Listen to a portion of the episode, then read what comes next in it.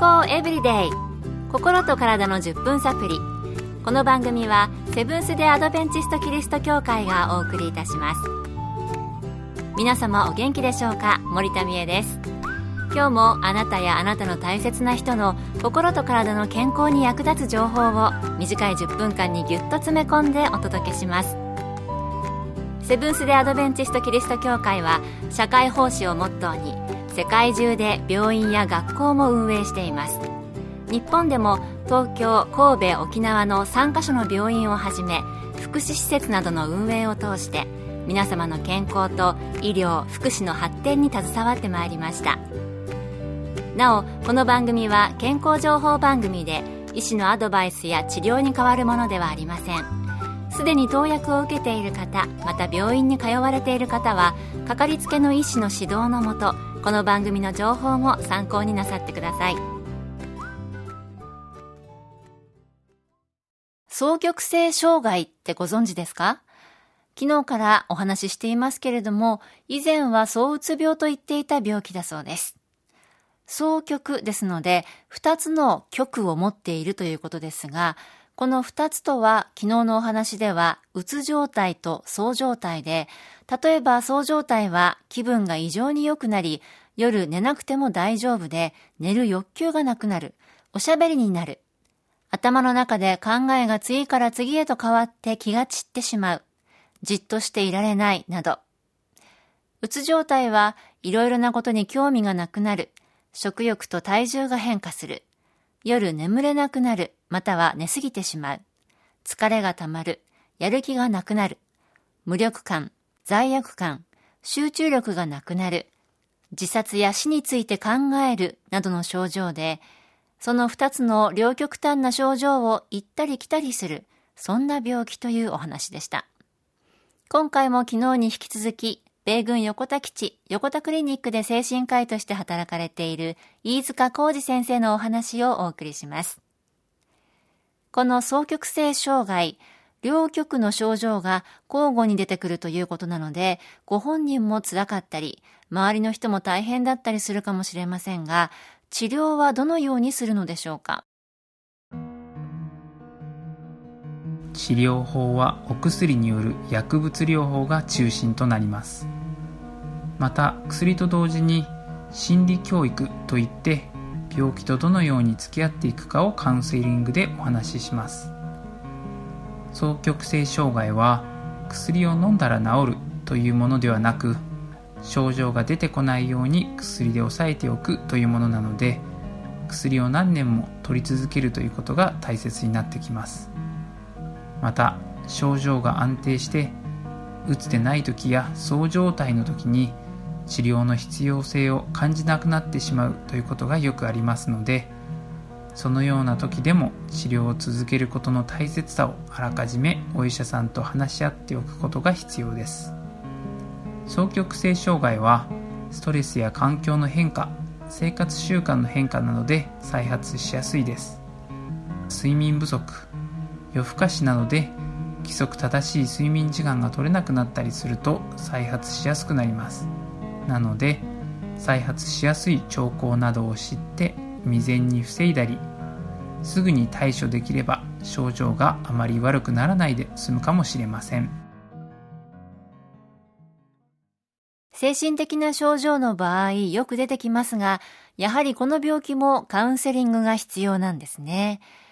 特に病気とどのように付き合っていくかをお話しするということでした。確かに、そう状態の時は活力もあるので、もう大丈夫、治療や薬なんかいらないとなってしまいそうですよね。同じ一人の人の中で、双極の状態が発生するというのは、治療し続ける心を持ち続けていかないといけないんですね。健康エブリデイ心と体の10分サプリこの番組はセブンス・デ・アドベンチスト・キリスト教会がお送りしています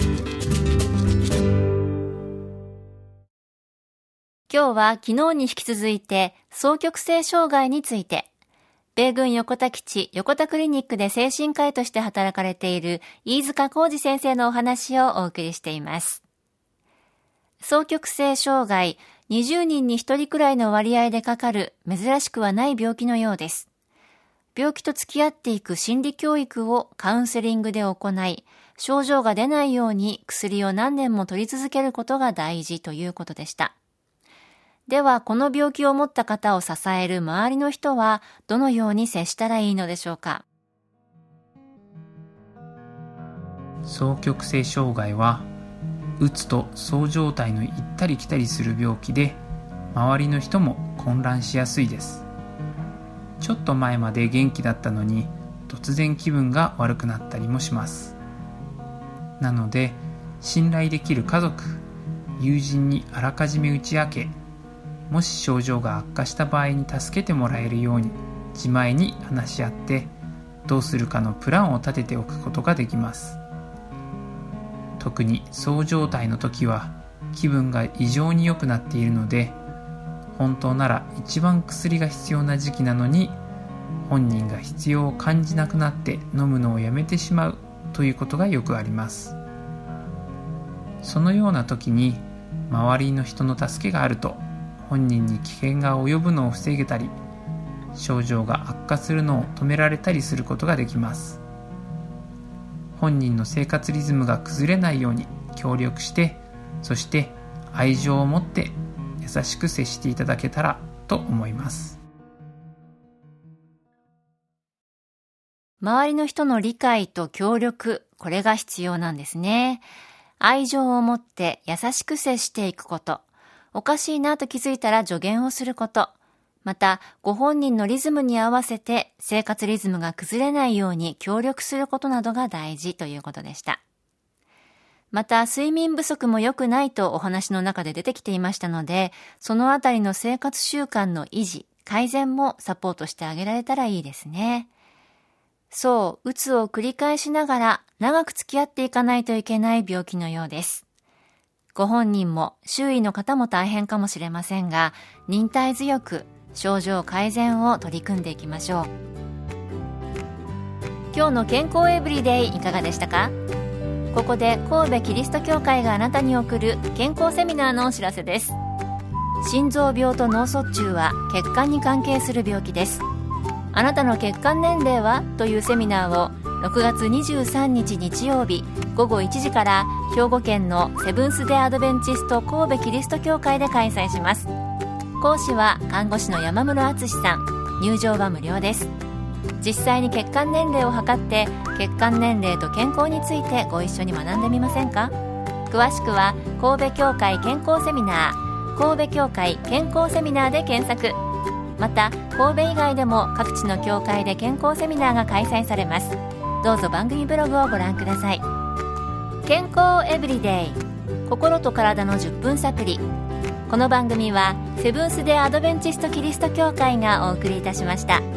それではまた。Have a nice day!